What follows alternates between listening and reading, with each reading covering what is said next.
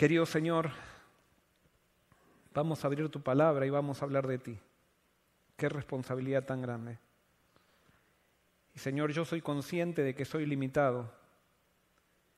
Soy consciente también que me diste un mensaje, pero la forma muchas veces en, la cual lo transmitimos no es perfecta. Y por eso lléname de tu Santo Espíritu para no ser un obstáculo a tu palabra. Hazme un instrumento en tus manos.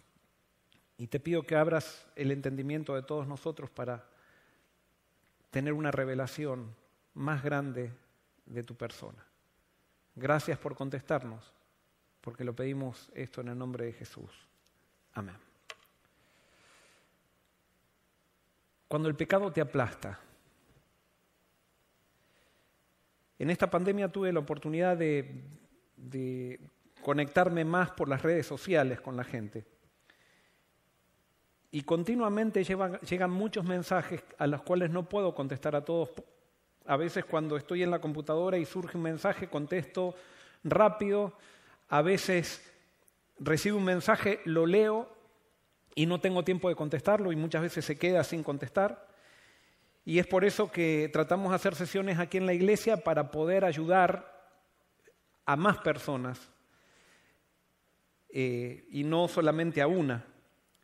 Pero hubo, hay muchas inquietudes y especialmente una de las cuestiones donde las personas están más cargadas es con el tema del pecado.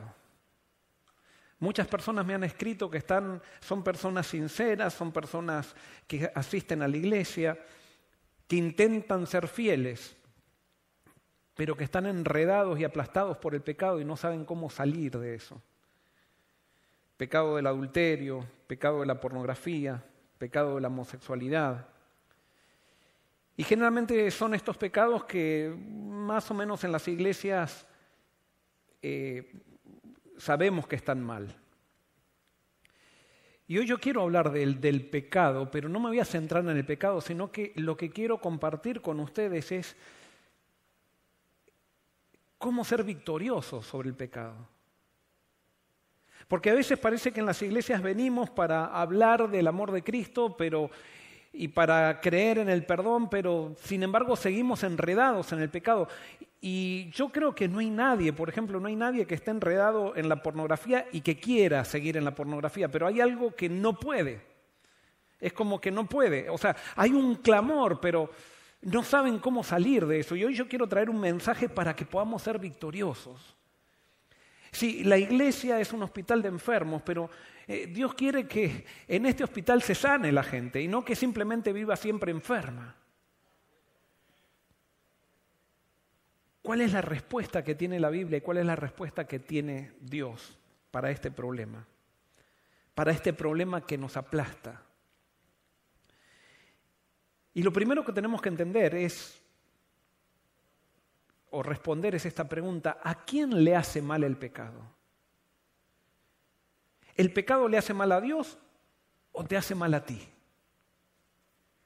Y esto es fundamental que lo entendamos porque muchas veces nosotros pensamos que el pecado le hace mal a Dios y entonces es como que Dios se ofende cuando yo peco. No, Dios no se ofende, Dios no es inseguro, Dios no es ofendidizo. Las personas somos las que nos ofendemos, las personas inseguras, vieron, las personas más inseguras son las, aquellas personas que hay que estar siempre midiendo qué se dice, qué no se dice para no equivocarse, porque si no esa persona se va a ofender. Ese no es Dios. Dios no se ofende, somos nosotros los que nos ofendemos. Y hay algo que tenemos que entender. A Dios no le hace mal el pecado, a nosotros es el que nos hace mal el pecado. Dios no es que quiere que yo deje de pecar por el hecho de que Él puso una ley que entonces dice que todo el que va en contra de esa ley peca, entonces Él quiere que adoremos a su ley y, para, y como cuando nosotros pecamos ofendemos a su ley y entonces Él se ofende y entonces Él, él quiere, Él quiere que nosotros no lo ofendamos más porque tenemos que de alguna manera eh, estar en armonía con su ley. Y es como que si nosotros tenemos que agradar a la ley de Dios. No, no, no. el pecado es, es una herida que nos causamos nosotros. Y eso tenemos que entender. Dios no se afecta con nuestro pecado. Sí, Dios se pone triste con nuestro pecado. Dios se afecta en el sentido de que Él ve que el pecado nos destruye a nosotros y como el pecado nos destruye a nosotros, entonces por eso Él nos pide que no pequemos. No tiene que ver con Él la santidad, tiene que ver más con nosotros, tiene que ver con nuestra felicidad. Y ese es el gran problema por el cual nosotros en la iglesia a veces no queremos aceptar a las personas que pecaron porque, eh, porque pensamos, estamos todos en una competencia para ver quién se porta mejor y quién muestra, quién agrada más a Dios. Pero vuelvo a repetir, el pecado nos hace mal a nosotros. Entonces una persona que peca, suficiente castigo tiene ya con el pecado para que nosotros la castiguemos. El pecado nos castiga. Y para poner un ejemplo, por ejemplo, el pecado del adulterio, que es un pecado que, castigamos mucho nosotros en la iglesia, que es un pecado, realmente es un pecado, no, no podríamos decir que no es un pecado. Pero el adulterio no le hace mal a Dios, nos hace mal a nosotros, nos hace, le hace mal a las personas que nos rodean. Y yo hice una definición del adulterio para que entendamos qué es lo que es el adulterio. Y esto es lo que mi visión del adulterio. El adulterio es faltarle el respeto a tu propia esposa, a tus hijos, a la persona con quien adulteras e incluso a ti mismo. Es la tiranía de los sentimientos por sobre la razón. Es el culto a uno mismo buscando la satisfacción personal a costa de herir a las personas que una vez prometiste que amarías por siempre. Es un acto terrorista contra aquello que tú mismo formaste. Pretende ser un suicidio de tu propia historia, teniendo la ilusión de que tu futuro se construya sin ninguna conexión con tu pasado. Es como querer escapar de una guerra metiéndote en un campo de concentración. Es la deshumanización del ser humano. El adulterio nos hace mal a nosotros. El adulterio es una desgracia. Pero nosotros estamos engañados y pensamos que el, pecado lo disfrutamos. Entonces cuando alguien comete adulterio, lo condenamos porque nosotros tendríamos ganas de tener la libertad de cometer adulterio y de disfrutar, entre comillas, el adulterio, pero como no nos animamos porque queremos agradar a Dios, entonces condenamos al que se anima a hacerlo.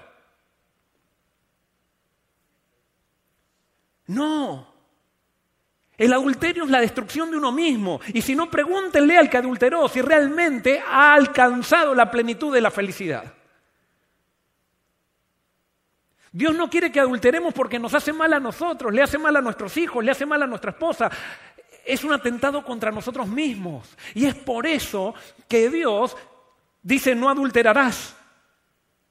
Pero no es para probarnos para ver si, si, somos fieles, sino porque Él nos ama y no quiere que suframos. Y es por eso, quizás esta frase no les va a gustar a muchos, pero como el adulterio le hace tanto daño al ser humano, Dios está desesperado por perdonarlo. Porque el adulterio le hace tanto daño al ser humano, Dios está desesperado por perdonarlo. Y puede ser que me esté mirando un adúltero. ¿Sabes qué? Dios está desesperado por perdonarte.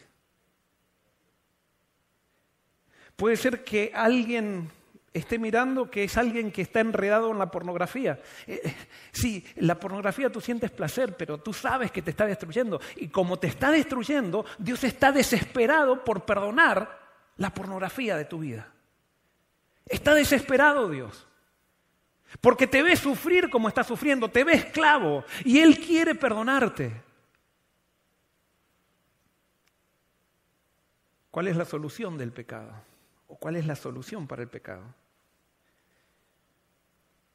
Y acá viene el secreto de la victoria. La solución para el pecado es el perdón.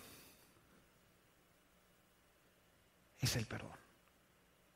Dios quiere perdonarte y Dios quiere que aceptes que Él quiere perdonarte sin que tú hagas nada. Lo único que tú tienes que entender el perdón, porque puede haber gente que está escuchando y puede decir, pero si yo he, creído en el perdón, muchas veces creo en el perdón, he creído y sin embargo sigo enredado en lo mismo. ¿Sabes por qué? Porque no entendiste la naturaleza del perdón que Cristo te quiere dar. El perdón que Cristo te da no es un perdón legal, es un perdón relacional. El propósito por el cual Dios te perdona y por el cual Jesús te perdona, Dios te, te perdona para relacionarse contigo. El pecado te está separando de Él. Entonces Dios te perdona porque te ama tanto, Él te perdona para que tú te relaciones con Él. Entonces el perdón es relacional el perdón que Dios te da. Y si tú no aceptas que el perdón es relacional, no te beneficias de nada del perdón. Y por eso muchas veces tú fuiste a Dios pidiendo perdón, creíste en el perdón, pero creíste que Dios te dio un perdón legal. No, Dios te da un perdón relacional. ¿Cómo se entiende esto? Vamos a usar un ejemplo. Suponte que tú vas manejando tu carro y te cruzas como hace poco me pasó, no paré demasiado, no hice un stop total en el stop en el pare y justo había un policía y me agarró. Y me agarró y me dio un ticket. A mí me hubiera encantado que el policía me perdone, pero no me perdonó. Y no me perdonó y tengo que ir ahora dentro de poco. Tengo que, para colmo, tengo que enfrentarme con el juez por Zoom. Odio Zoom. Pero bueno, eso es otro tema. Este, Ahora, suponte que el policía me hubiera perdonado. Si el policía te perdona, tú te vas contento, pero eso es un perdón legal. No, si cuando Jesús te perdona, suponte que Jesús es el policía y tú le pides misericordia. Yo me acuerdo, hace un tiempo tenía también esto, cuando me paraba un policía le decía, yo sé que he pecado, y yo sé que ustedes esto lo escucharon, ¿no? Pero yo decía, yo sé que he pecado, pero yo no le estoy pidiendo a usted justicia, le estoy pidiendo misericordia. Y muchas veces le tocó el corazón a los policías y me perdonaron. Otros policías me dijeron, yo, yo represento a la justicia, conmigo no hay misericordia y me lo dieron. Pero si Jesús te perdona, Él te perdona y te dice, muy bien, yo te voy a perdonar el ticket, pero tú me tienes que dejar ahora que yo maneje el carro, me voy a subir contigo al carro. Ese es el perdón que Cristo quiere dar. Y ese, el perdón que, que a ti no te da victoria es porque tú creíste que Cristo te perdona legalmente y tú sigues con tu carro. No, Cristo te perdona, pero el perdón de Jesús viene con Él. Y la Biblia dice que Jesús, a todo que acepta el perdón que viene con Él, Él lo va a perdonar y Él le va a dar no solamente perdón, sino que le va a dar victoria. Y por eso si tú quieres tener victoria sobre el pecado, tienes que aceptar incondicionalmente el perdón de Jesús, pero tienes que dejar que Jesús tome el volante de tu vida. Y tienes que dejar, tienes que dejarlo que Él suba a tu carro. Y si Él está en tu carro, a veces te vas a equivocar, pero vas a estar con Él. Y eso te va a dar victoria.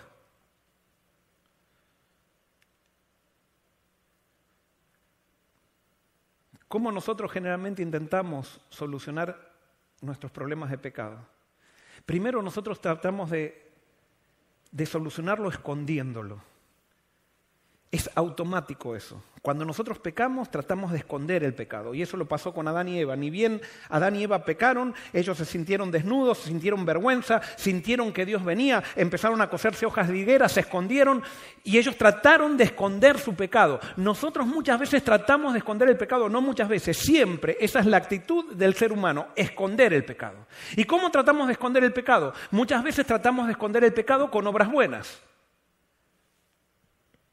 Es interesante que las iglesias no se han transformado en un lugar donde venimos a, solucionar nuestro problema de pecado, sino que las iglesias están llenas de personas, en las cuales puedo ser yo uno, que vivimos, venimos a la iglesia para tapar nuestro pecado, no para solucionar nuestro problema de pecado.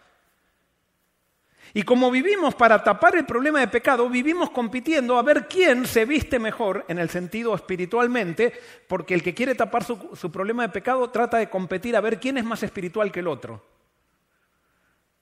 A ver quién hace más obras buenas para tapar el problema del pecado.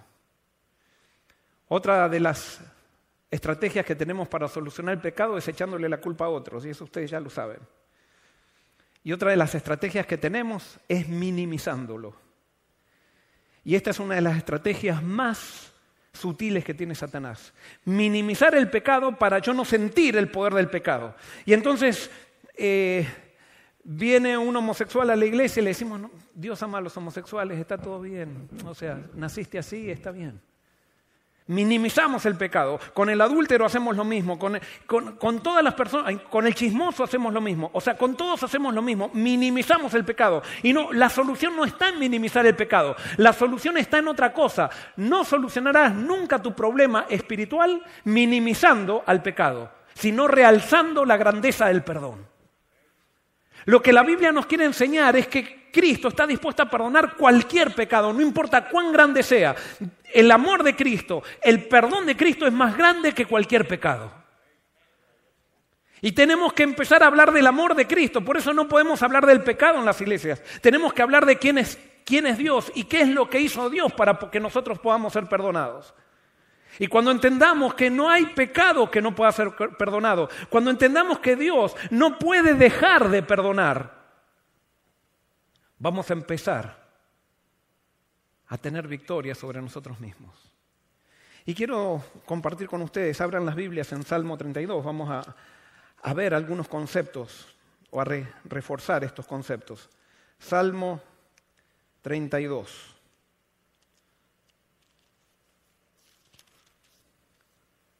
Salmo 32. Dice así, Bienaventurado aquel cuya transgresión ha sido perdonada y, cubierto su pecado. Bienaventurado el hombre a quien Jehová no culpa de iniquidad y en cuyo espíritu no hay engaño. Feliz el hombre cuya transgresión ha sido perdonada, cubierto su pecado, a quien Jehová no culpa de iniquidad. Y ahí hay tres palabras para, para pecado. Transgresión, pecado e iniquidad. ¿Y sabes por qué David utiliza estas tres palabras? Porque una palabra significa el que pecó porque se equivocó. Otra palabra significa alguien que fue rebelde y otra alguien que quiso pecar.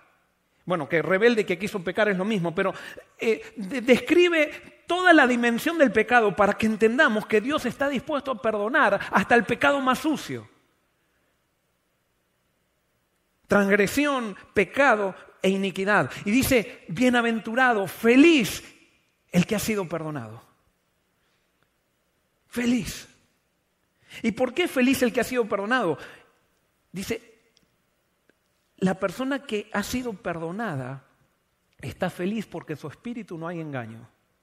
Una persona que vive para tapar su pecado no vive feliz. Y en su espíritu hay engaño. Cuando nosotros no hemos confesado nuestro pecado a Dios, continuamente vivimos con un engaño dentro nuestro y queremos engañar a todo el mundo.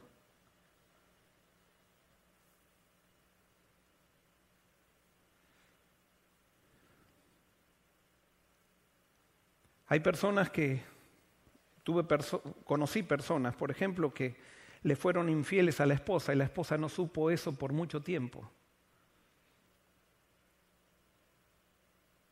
Hay personas que vienen acá a la iglesia y que en la semana, nosotros no sabemos, pero quizás la vida en sus casas es, es una vida de, de engaño, de, hay personas que vienen acá a la iglesia, dan un diezmo grande, pero en sus negocios son totalmente deshonestos. Cuando nosotros no estamos en armonía con Dios porque hay pecados que hemos tapado, no que Dios ha tapado, sino que nosotros hemos tapado, vivimos con un espíritu de engaño y no hay felicidad en nuestro corazón. Y por eso es necesario que entendamos que podemos ser cristalinos con Dios. Y fíjese lo que dice después, y quizás puede ser esta la experiencia de alguno que esté escuchando. ¿Y quién no ha vivido esta experiencia? Yo la he vivido también.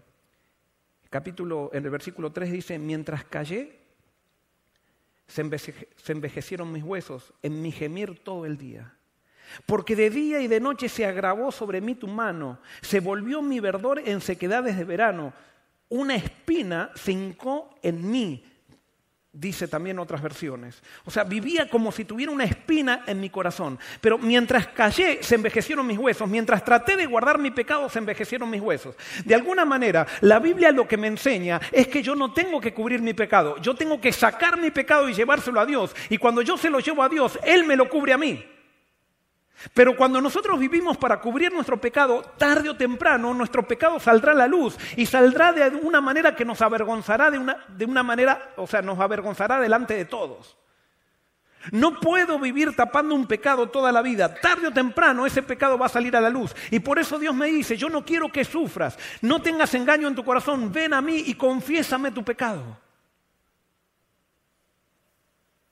Y ahora fíjense, acá hay, algo muy importante. En el, en el, versículo 4 dice, porque de día y de noche se agravó sobre mí tu mano. Y les hago una pregunta.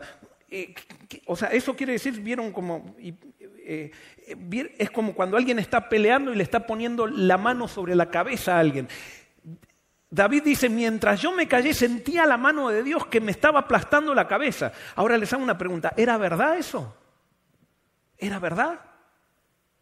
Cuando tú te callas, Dios te está aplastando y te está agarrando con su ira y te está apretando contra el piso. No, eso es una mentira.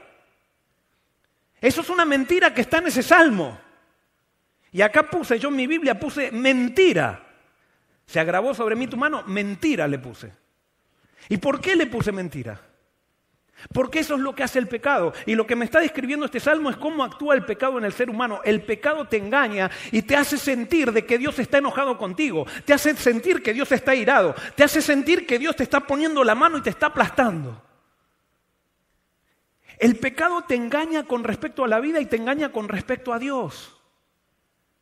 Pero Dios nunca está irado contigo. Dios nunca te pone la mano para aplastarte. Él está sufriendo porque sabe que el pecado te está destruyendo y el pecado está haciendo algo que a Dios a Dios lo hace lo hace entristecer demasiado porque el pecado te hace pensar a ti que Dios es malo. Que Dios es exigente. Eso fue lo que pasó con Adán y Eva.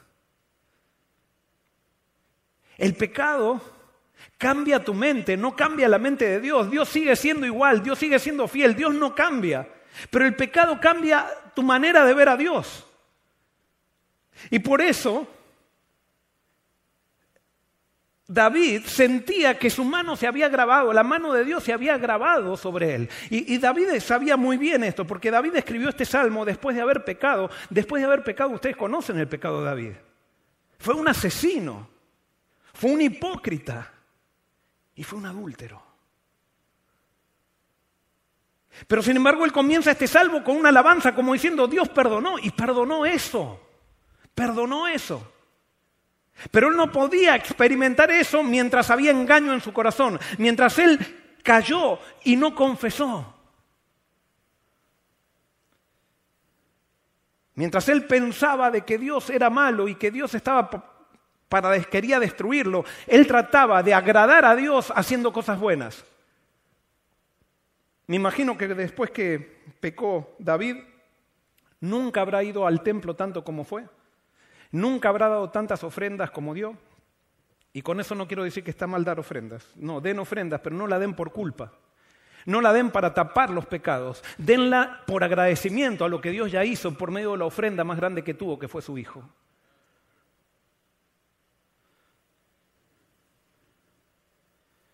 El pecado nos miente. ¿Vivió Jesús esto? Si Jesús ocupó nuestro lugar, ¿a Jesús le mintió el pecado? Sí, le mintió el pecado a Jesús también. ¿Y cómo podemos saber que el pecado le mintió a Jesús? Porque cuando Jesús estaba en la cruz dijo, Padre mío, ¿por qué me has desamparado? Eso hizo el pecado. Cuando Jesús cargó nuestra culpa, cargó nuestro pecado, Él le hizo sentir en su mente lo mismo que nosotros sentimos, que el Padre lo había desamparado y el Padre no lo había desamparado a Jesús como no te desamparó a ti. Pero es que los sentimientos nos engañan y los sentimientos nos hacen crear realidades que no existen. Si alguien grita aquí, por ejemplo, hay un incendio, todos los que están acá salen corriendo a pesar de que no hay ningún incendio, creyeron esa realidad, sus sentimientos se aferraron a esa creencia y entonces vivieron esa creencia como si fuera una realidad, pero la realidad no existía. El pecado provoca en nuestros sentimientos un rechazo hacia Dios porque lo vemos a Dios airado y enojado y entonces nosotros no queremos estar con Dios porque esa es la estrategia de Satanás. Nos aleja de Dios. Y a nosotros nos cuesta ir a Dios con nuestro pecado, que justamente Él tiene la solución porque nuestra cabeza nos dice, Dios está irado contigo. La mano de Dios se agravó contra ti.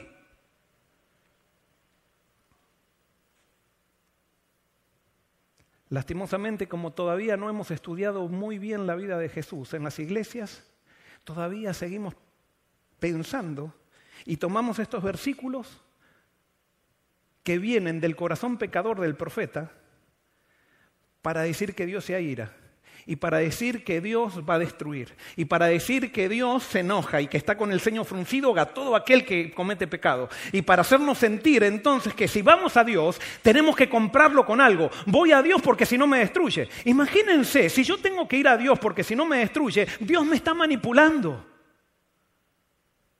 Y Dios no es manipulador, Dios es amor. Dios es alguien que respeta la libertad. Entonces, si Dios me dice a mí, ven conmigo porque si no te voy a destruir al final, entonces lo que está diciendo, Dios me está manipulando y yo voy a Él para no ser destruido, pero no voy a Él por Él mismo. Entonces lo, último que quiere Satanás es que descubramos que Dios es amor, porque nosotros pensamos que Dios tiene amor, pero no pensamos que es amor. Satanás quiere que nosotros pensemos que Dios perdona, pero no que es perdonador, que Él perdona algunos pecados, pero no perdona todos los pecados, los pecados más sucios, esos no. Dios perdona todo porque Él es perdonador, Él no puede dejar de perdonar. En Lamentaciones 3:25, y para que ustedes, esto doy este ejemplo para que entiendan el lenguaje de la Biblia, ¿Y por qué no nos podemos aferrar al lenguaje de la Biblia? Tenemos que aferrarnos al mensaje de la Biblia que está reflejado en la vida de Jesús. En Lamentaciones 3:25 dice, bueno es Jehová a los que en él esperan, al alma que le busca. Entonces, si nosotros leemos esto, decimos, bueno Jehová a los que en Él esperan. Entonces yo les hago una pregunta. ¿Cómo es Jehová con aquellos que no esperan en Él? Y la respuesta lógica es, tendría que haber un versículo que diga, bueno Jehová a los que en Él esperan y malo es Jehová para los que no esperan en Él. Pero no, bueno es Jehová para los que en Él esperan, porque los que esperan en Él ven a Dios como realmente es, porque están con Él, han recibido el perdón, se han relacionado con Él, porque aceptaron el perdón con Jesús. No aceptaron el perdón legal, sino que el perdón vino con Jesús. Y ellos cuando aceptaron el perdón dijeron, queremos vivir, aceptamos vivir contigo. Y cuando vivieron con Dios se dieron cuenta que Dios es bueno. Y por eso Dios es bueno para los que esperan en Él, pero es malo para los que no están en Él, no porque Dios sea malo, sino porque nosotros lo vemos malo. ¿Se entiende? Y es por eso que nosotros tenemos que ir a la vida de Jesús y ver si realmente Dios fue malo, si Jesús fue malo con aquellos que no estaban con Él. Si Jesús fue malo con aquellos que se equivocaron, si Jesús fue malo con los que adulteraron, si Jesús fue malo con los estafadores, si Jesús fue malo y si Jesús fue malo, entonces nosotros podemos ser malos y podemos decir que Dios es malo con nosotros. Pero si Jesús no fue malo con ninguno de ellos, no es malo tampoco contigo cuando tú pecas.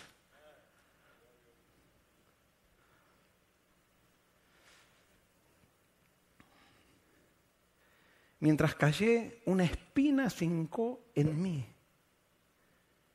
y por eso tú que me estás escuchando, hoy Dios quiere decirte que ese pecado con el cual estás luchando, confiésalo. Llévaselo a Él. Aunque hoy sientas que Él es malo, y ojalá que este sermón lo esté utilizando Dios para que entiendas tan siquiera por razón de que puedes ir a Dios con confianza. No importa cuán bajo hayas caído. Y entonces dice el versículo 5, espectacular, mi pecado te declaré y no encubrí mi iniquidad.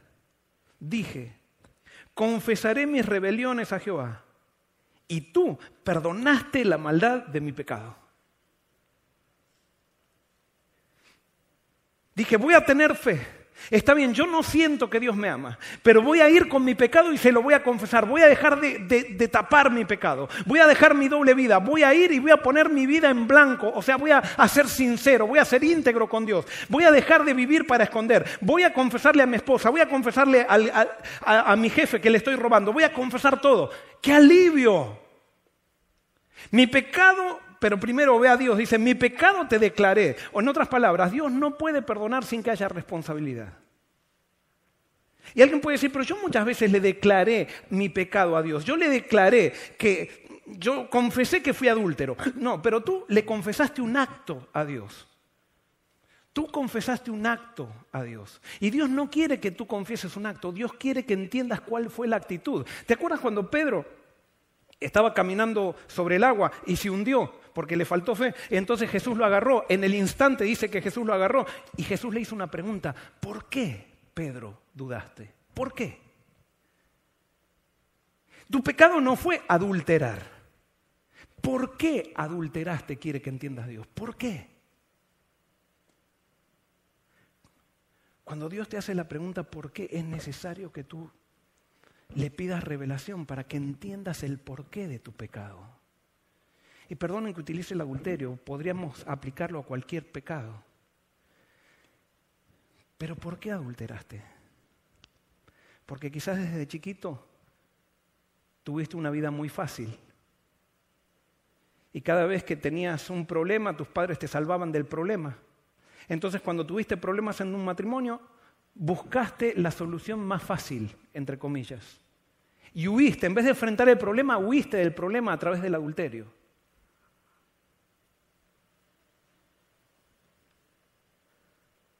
¿Por qué estás en pornografía? Estás en pornografía porque cuando te metes en pornografía sientes que la ansiedad se te baja. Pero estás buscando la pornografía porque hay una ansiedad que estás tapando que viene de otra causa. Que por supuesto tiene que ver con tu lejanía con Dios, pero puede ser también porque no estás enfrentando alguna situación o porque estás negando una, una, una cosa que no quieres enfrentar. Y sabes qué, si tú eres sincero con Dios, tú le dices, mira, yo te, confieso el pecado de la pornografía, pero quiero que me ayudes a entender por qué estoy en este pecado. Dios te va a dar revelación. Y es muy dolorosa esa, esa, revelación. Y por eso nosotros a veces, eh, con tal de no pasar por el dolor de analizar por qué, simplemente se me viene a la cabeza, me acuerdo, una, una chica que su padre la había tratado muy mal. Y tenía un odio, pero al padre impresionante. Y cuando vino a, conversar conmigo, me contó todo lo que... Y ella no quería saber nada de su padre. Y ella pensaba que odiaba al padre. Y ella estaba muy dura, muy, muy dura. O sea, me acuerdo como un fría hablaba del padre. Pero un momento la miré a los ojos y le dije, yo creo que a vos te hace falta tu papá. Y que vos lo amás tanto que por eso sentís que lo odias tanto. Lo quisiste tanto y él te traicionó de esa manera que ahora querés sacarlo de tu vida, pero... Y me acuerdo, yo no me acuerdo bien cuáles fueron las palabras, Dios me inspiró en ese momento, pero ella comenzó a llorar en ese momento y no podía parar de llorar. Pero no era, no era lloro de rabia, era un lloro de haber descubierto algo que ella no se había dado cuenta. Ella ahora empezó a darse cuenta que ella realmente amaba a quien decía que odiaba, pero como esa persona la había traicionado tanto, entonces ella había tratado de tapar su amor con odio. Y no voy a entrar en eso, los psicólogos pueden entrar en eso, Dios también puede entrar mejor que yo. Pero cuando descubrimos el porqué y ese porqué se lo entregamos a Dios, Dios comienza a hacer una obra.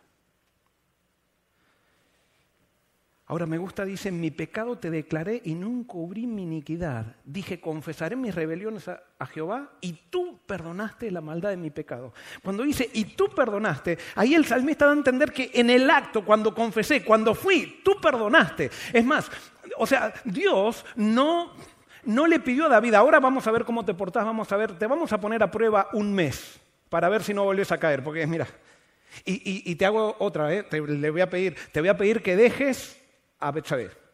Te voy a pedir que dejes a Betsabé.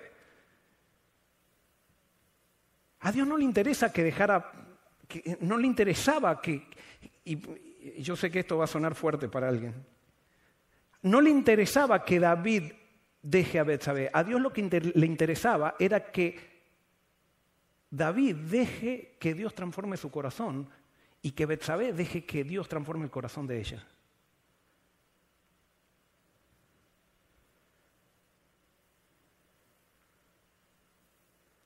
¿Ustedes piensan que a, David después estaba, después de vivir lo que vivió con Betsabé, o sea, al principio él vivió toda una situación de color de rosa, ¿no? Pero después fue una vida así apacible con Betsabé. No, porque hay, hay, gente que no se arrepintió, hay gente que no volvió a Dios, pero se siente culpable de su pecado, entonces dice, muy bien, ahora que las cosas no andan tan bien, no funcionan como la novela que tuve hace, hace siete meses, eh, ahora que, ahora yo voy a ponerme en, en línea con Dios y la dejo a ella. Egoísta, egoísta. Claro, ahora que se ponen las cosas difíciles, la dejas para ponerte bien con Dios. No, así no son las cosas de Dios. Cuando Dios, cuando Dios te perdona, te transforma. Te transforma para que no seas egoísta como fuiste antes. Los líos que cometiste en el pasado fuiste porque te pusiste tú en el centro, porque fuiste un egoísta. Y a Dios no le interesa tanto que dejes a la mujer con que pecaste, sino que le interesa que tengas el corazón transformado y que se lo dejes a Dios transformado. O sea, que dejes que Jesús viva en ti. No sé si me explico. A veces centramos la vida religiosa en actos nomás. La cuestión es transformación. Tú perdonaste la maldad de mi pecado. Dice, Dios perdonó en el acto la maldad del pecado. Y ahora versículo 6 dice, por esto orará a ti todo santo en el tiempo en que pueda ser hallado. Ciertamente en la inundación de muchas aguas no llegarán estas a él. Tú eres mi refugio, me guardarás de la angustia, con cánticos de liberación me rodearás. Ahora es interesante que dice, por esto orará a ti todo santo. No dice, por esto orará a ti todo pecador, sino que por esto orará a ti todo santo. Todo santo. Hay una realidad. Cuando nosotros aceptamos el perdón de Jesús, y como el perdón viene con Él, Él comienza a vivir con nosotros. Y Él comienza a revelarse a nosotros. Y en la medida que Él más se revela a nosotros, nosotros más pecadores vemos que somos. Las cosas que antes no nos dábamos cuenta, ahora nos empezamos a dar cuenta que realmente estábamos totalmente mal. Y ahora nos empezamos a dar cuenta que la vida cristiana no está centrada en actos, sino en actitudes.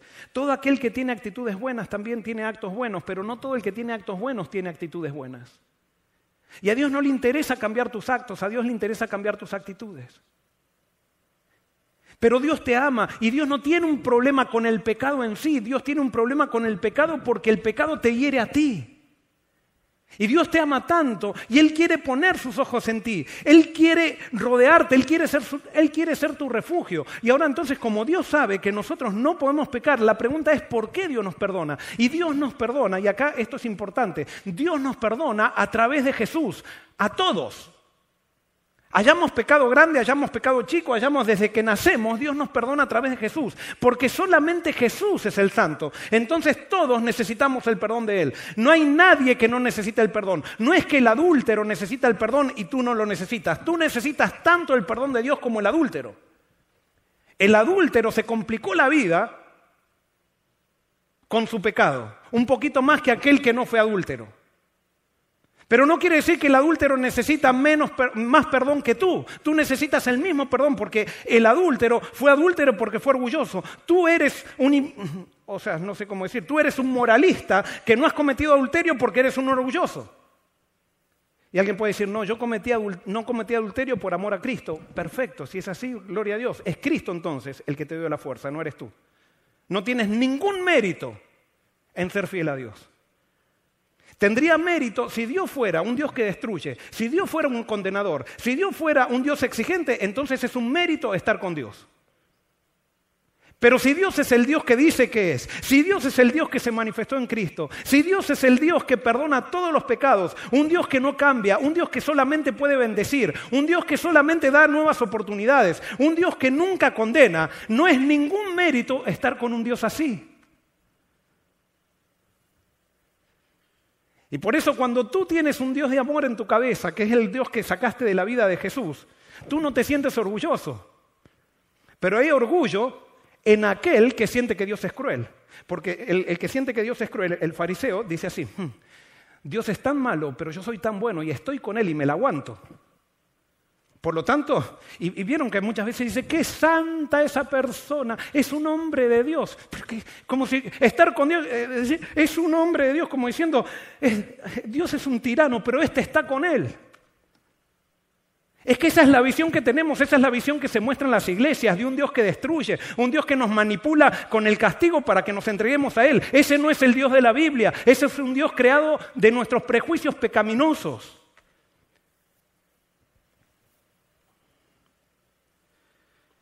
¿Qué promete Dios? Aquel que recibe su perdón. Versículo 8 dice, te haré entender y te enseñaré el camino en que debes andar. Sobre ti fijaré mis ojos.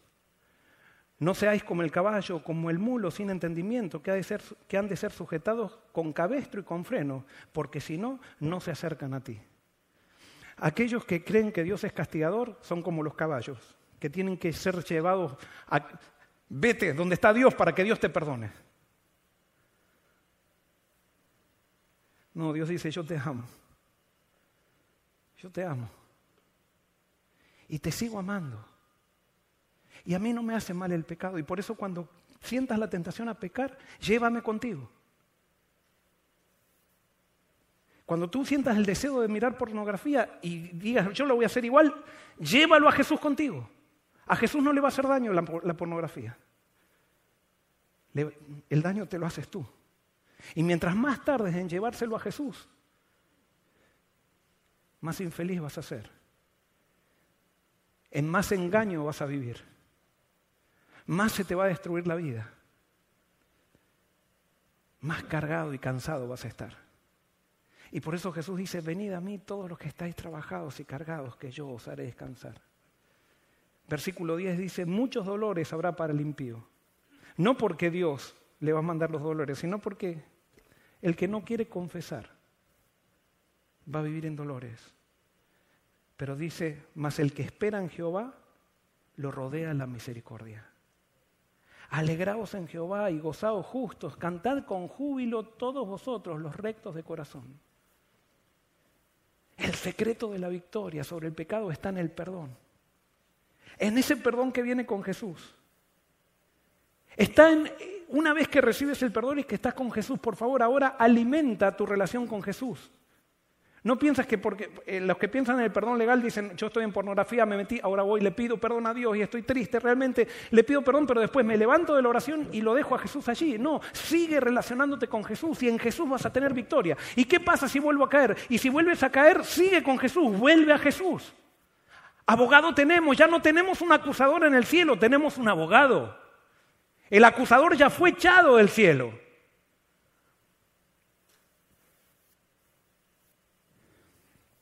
Yo sé que mis palabras son imperfectas y la forma en que predico es imperfecta para poder describir el amor de Dios. Pero qué lindo si podríamos entender que Dios nos ama y que podemos ir a Él con confianza, con transparencia, confesándole todos nuestros pecados, hasta ese pecado más sucio.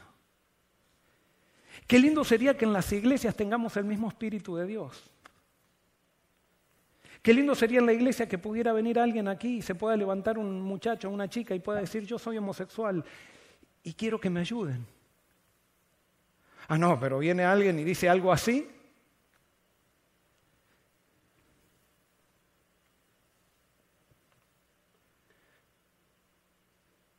Y si es un homosexual y pide ayuda y lo vence, después decimos, nosotros trabajamos por un homosexual. está en nuestra iglesia y puede ser transformado, pero por favor déjenlo en el rincón. Esa es nuestra actitud, moralistas. Y yo me incluyo en eso. Porque estamos en la competencia a ver quién peca menos de los pecados visibles. Y entonces a los que cometen pecados visibles, como nosotros sabemos que hay engaño en nuestro corazón, al que comete pecado visible lo condenamos para que nadie vea lo que, el engaño que hay en nuestro corazón. Eso Jesús decía que hacían los fariseos. Ellos cuelan el mosquito y están atragantados con un camello. Los religiosos que vienen a la iglesia para tapar el pecado, pero no para solucionar su problema de pecado con Cristo. Los religiosos que vienen a la iglesia porque Dios los va a castigar si no. Y entonces para poder tener vida eterna vienen para poder estar bien con Dios. Y ellos sienten que es un mérito estar con un Dios. Y lógico, y vuelvo a repetir, es un mérito estar con un Dios castigador. Es un mérito ser amigo de Hitler. Sería un mérito. Pero hemos tergiversado a Dios y por eso nos sentimos orgullosos. Por eso muchas veces desde la iglesia empezamos a condenar a este, porque pensamos que nosotros hemos vencido y somos meritorios porque vivimos con un Dios condenador. Y que nos ama por lo que hacemos. Y como nosotros hicimos cosas buenas, Él nos ama. No, la Biblia dice que Él no puede dejar de amarte. Y lo lindo es que cuando Dios te perdona, el perdón viene con Jesús. Pero Jesús, cuando viene, cuando viene Él con el perdón, el perdón de Jesús, Jesús te da todo lo que Él tiene con su perdón. ¿Y sabes lo que Él tiene? Él está sentado en un trono. Para regir el universo, Dios se lo entregó. Y y Él cuando te perdona, no solamente quiere perdonarte, sino quiere que te sientes con Él en un trono. Y tú tienes que empezar a vivir con la cabeza levantada. No puedes vivir pensando en tu pecado pasado. No le hagas caso a aquellos que quieren señalar tu pasado para decirte quién eres tú hoy. Porque cuando Dios te mira, no te mira por lo que tú eres, sino que te mira por lo que Él es. Y Él te dio a su Hijo para que su Hijo cubra todos tus pecados. Dios te mira a través de Jesús y tenemos que entender esto. El juicio es por las obras. ¿Verdad? Entonces cuando nosotros enseñamos que el juicio es por las obras, es tan tergiversada la teología muchas veces que hemos hecho, que le enseñamos a la gente está bien, hoy Cristo te perdonó, pero ahora, ojo, que tus obras se empiezan a acumular y en el juicio Dios va a comparar tus obras con la ley y si tus obras están mal, te vas a perder. Entonces todos nos empezamos a esforzar para que nuestras obras estén en armonía con la ley. No, esa es una herejía, esa es, una teología tergiversada, una teología que nace del Evangelio del pecado, no del Evangelio de Cristo. ¿El juicio es por las obras? Sí, es por las obras. Sí, es por las obras. Pero en el juicio hay dos tipos de obras. Están las obras tuyas y las obras de Cristo. Todos aquellos que acepten el perdón de Cristo en el juicio son juzgados por las obras de Cristo, no por sus propias obras. Y entonces cuando tú pasas juzgado por las obras de Cristo, eres salvo. Y es por las obras siempre el juicio, pero es por las obras de Cristo o por tus obras. Si tú eliges, quieres ser juzgado por las obras de Cristo, acepta el perdón de Cristo y vive con Él. Y cuando llegue el día del juicio, no van a juzgar tus obras, sino que van a juzgar las obras de Cristo. Y las obras de Cristo son perfectas. Y te quiero decir que hasta el presidente de la Asociación General necesita las obras de Cristo. Porque si nosotros, por un poquito, porque yo puedo decir, yo leo el Espíritu de Profecía todos los días, doy la escuela sabática, soy un gran pastor o soy un gran anciano de iglesia, mi, mi tío fundó iglesias y eso, pero si yo quiero llegar al día del juicio y presentar esas obras en el día del juicio, me pierdo y, no, en el cielo nadie te va a dar una patada. Pero el que te va a dar una patada va a ser Satanás. Y ahí ya sale mi corazón pecador porque empiezo a describir cosas sin el amor de Cristo. Cristo ama hasta nosotros cuando somos hipócritas y pretendemos salvarnos con nuestras propias obras que son, entre comillas, buenas. Y quiero terminar leyéndote un, párrafo, un, un pasaje de la Biblia que está en Lucas 7, para que entiendas que no hay privilegios. ¿Por qué? Porque esto tiene que tener un impacto en la iglesia, en la iglesia de, de Forest City. Nosotros no podemos ser una iglesia engañosa. Una iglesia, por ejemplo, que cuando vivimos en engaño, cuando vivimos en estas cosas, eh, ocurren estas cosas. Por ejemplo, tenemos un, buen equipo de, personas en la puerta que sonríen a todo el que llega, y entonces venimos y en el Día de la Madre le damos una flor a cada madre y decimos amémonos hermanos, unámonos y todo eso, pero se bautiza la persona que llegó a la iglesia y decimos, y dicen, viene la junta de nombramiento y la ponemos en un cargo y dice, no, no, no, no, que no vaya a la junta de iglesia porque se va a desanimar. Mejor eh, no la pongan, no la pongan en ningún cargo porque si no se va a desanimar si va a la Junta de Iglesia. Entonces la pregunta es, ¿qué pasa en la Junta de Iglesia que una persona se desanima en la Junta de Iglesia? Pero entonces en la puerta estamos saludando y estamos dando besitos, flores y todo eso como una estrategia de marketing, pero en la Junta nos peleamos. Eso quiere decir que estamos engañados, que no hemos confesado nuestros pecados. Eso quiere decir que vivimos para una imagen. Venimos y damos cursos aquí de cómo tener el, matrimonio perfecto y todo eso. Y cuando vivimos en ese perfeccionismo, el gran problema es que empiezan a haber pecados en nuestra vida. Pero como queremos mantener esa imagen de perfección y no nos animamos a ser transparentes, entonces los vamos negando, los vamos negando, los vamos negando. Y eso se va haciendo un volcán, un volcán, un volcán que tarde o temprano explota de alguna manera y de una manera muy fea. Hay mucho para hablar de esto. En Lucas 7, 36 al 50 encontramos un pasaje que se los voy a contar, no lo vamos a leer. Simón el fariseo. Simón el fariseo vivía una vida de fariseo.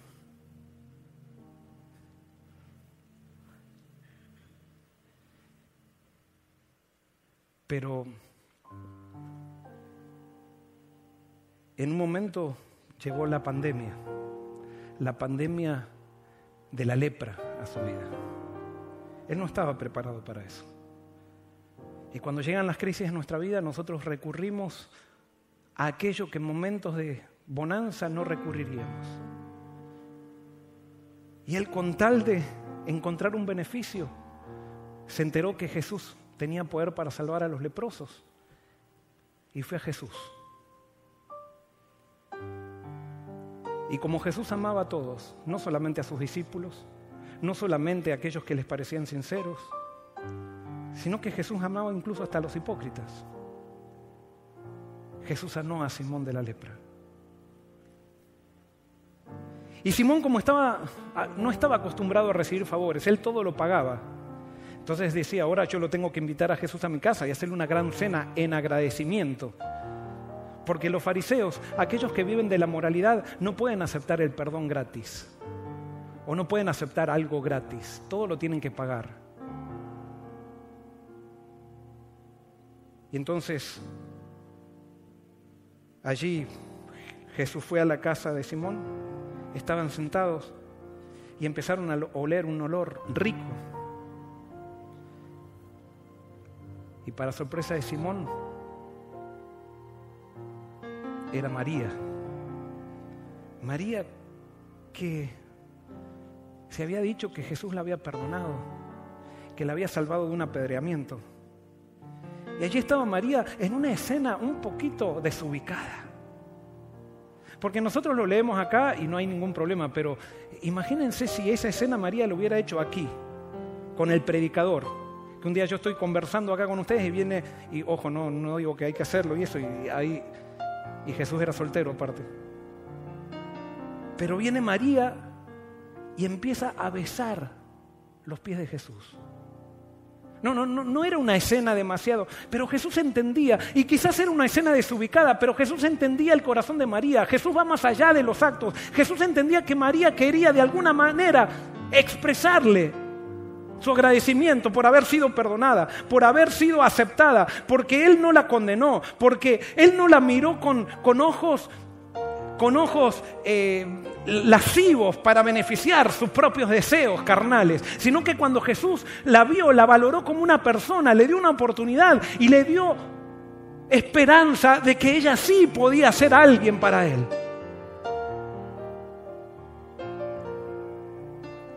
Y allí María, llorando, le lavaba los pies a Jesús.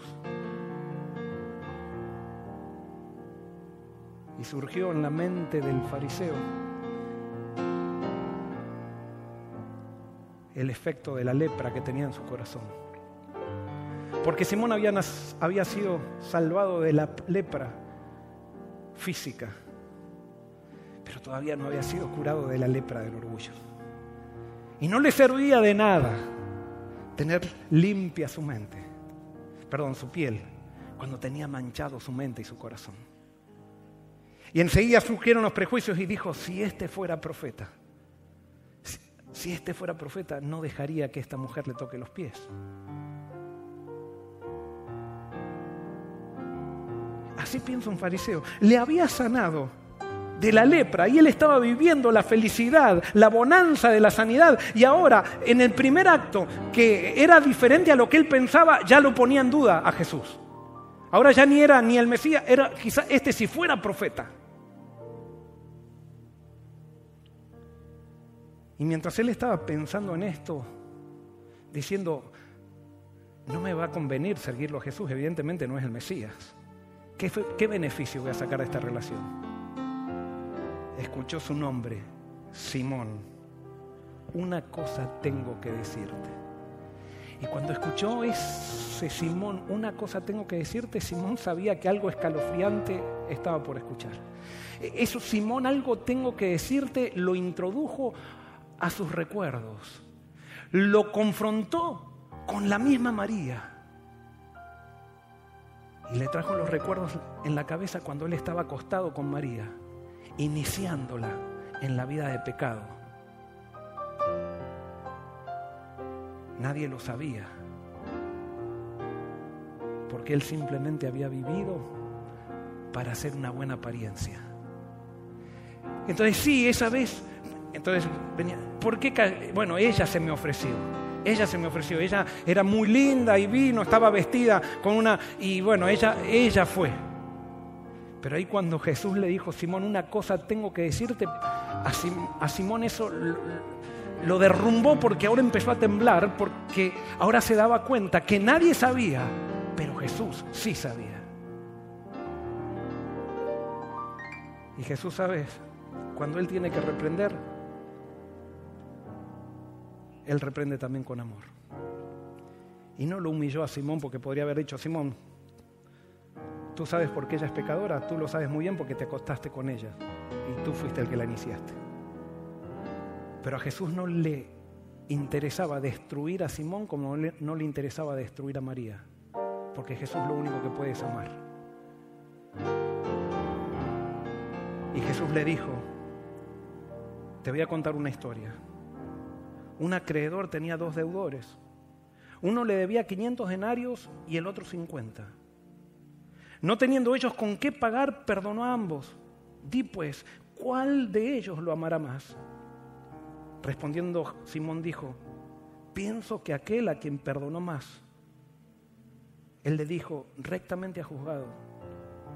Entonces mirando a la mujer, dijo a Simón, ¿ves esta mujer? entré en tu casa y no me diste agua para mis pies. Pero ella ha regado mis pies con lágrimas y los ha secado con sus cabellos. No me diste beso, pero ella desde que entré no ha cesado de besar mis pies. No ungiste mi cabeza con aceite, pero ella ha ungido con perfume mis pies. Por lo cual te digo que sus muchos pecados le son perdonados, porque amó mucho. Pero aquel a quien se le perdona poco, poco ama. Y a ella le dijo, tus pecados te son perdonados. Posiblemente María había caído de vuelta. Pero María vino a la fuente del perdón. Y vino agradeciendo el perdón porque ella estaba segura que Jesús la iba a perdonar porque había empezado a conocer a Jesús. Ahora María, contemplando el amor de Jesús, comenzó a, surgir el amor hacia Él. Jesús la perdonó, pero dijo una frase que es, Jesús dijo una frase que es un poquito eh, incisiva.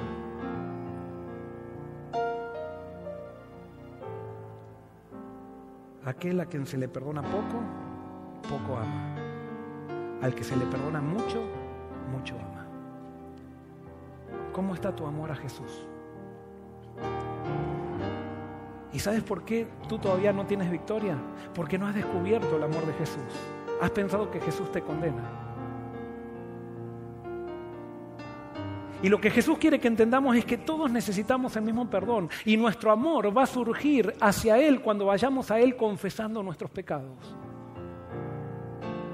Y aquel que siente que se le perdonó mucho, mucho va a amar a Dios. Y aquel que siente que poco, que poco se le perdonó, poco va a amar a Dios. Y por, por eso aquellos que sienten que se les perdonó poco no pueden amar a los demás. Porque nosotros amamos a Dios a través de los demás. Aquellos que están en una iglesia y que piensan que son muy buenos porque leyeron la Biblia, porque eh, tuvieron una buena familia, por todo lo demás, como se les perdonó poco en la cabeza de ellos, entonces no pueden amar mucho. Porque se les perdonó poco. Y por eso cuando viene alguien y, pide bautismo, o cuando alguien ha vivido una vida que se equivocó, cuando alguien ha caído muchas veces, no, ¿hasta cuándo va a seguir cayendo? ¿Hasta cuándo vamos a hacer estas cosas? Porque se te perdonó poco y no amas mucho.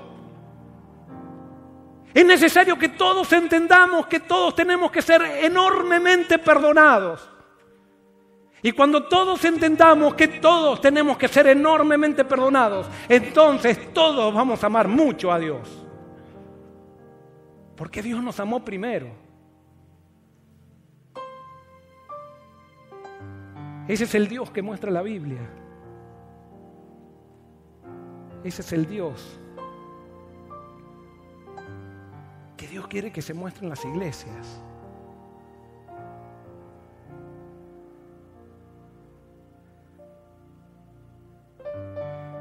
Quiero terminar simplemente diciéndole a aquel que está enredado en el pecado, no trates de vencer el pecado por ti mismo.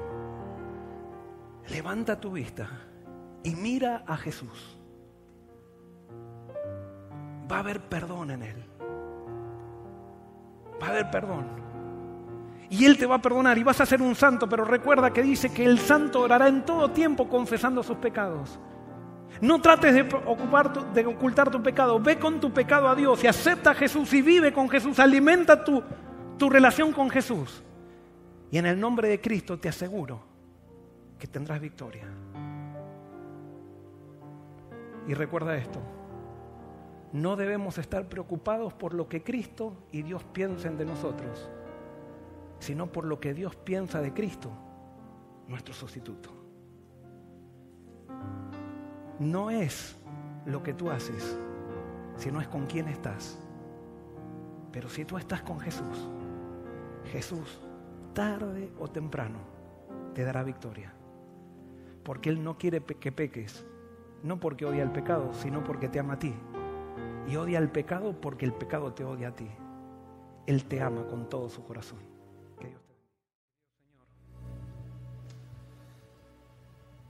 Yo no sé si fui claro hoy, pero tú has sido claro el corazón de cada persona.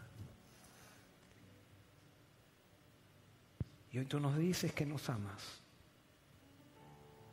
que estás dispuesto a cubrir nuestro pecado. Y es por eso que hoy queremos sacar, queremos ser transparentes, dejar de vivir una doble vida, sacar nuestro pecado y entregártelo a ti. Y dejar de nosotros desgastarnos en tratar de tapar nuestro pecado. Señor, que podamos aceptar ese llamado que tú hoy nos haces. Venid a mí, todos los que estáis trabajados y cargados, que yo os haré descansar. Queremos descansar en tu perdón. Y cada vez que alguien nos señale nuestro pasado, podamos saber de que tú eres nuestro refugio. Y Señor, esto no lo dije en el, en el sermón, pero sé que tú me dijiste que lo diga y no lo dije. Nuestro pecado pasado contigo se transforma en un ministerio. En un ministerio para con aquellos que hoy están enredados en ese pecado. Nuestro valor por el pecado no cambió a tus ojos. Y por eso enviaste a tu Hijo Y hoy queremos que nos des a Jesús, porque el perdón es Él. Queremos vivir con Él y para Él por siempre. Amén.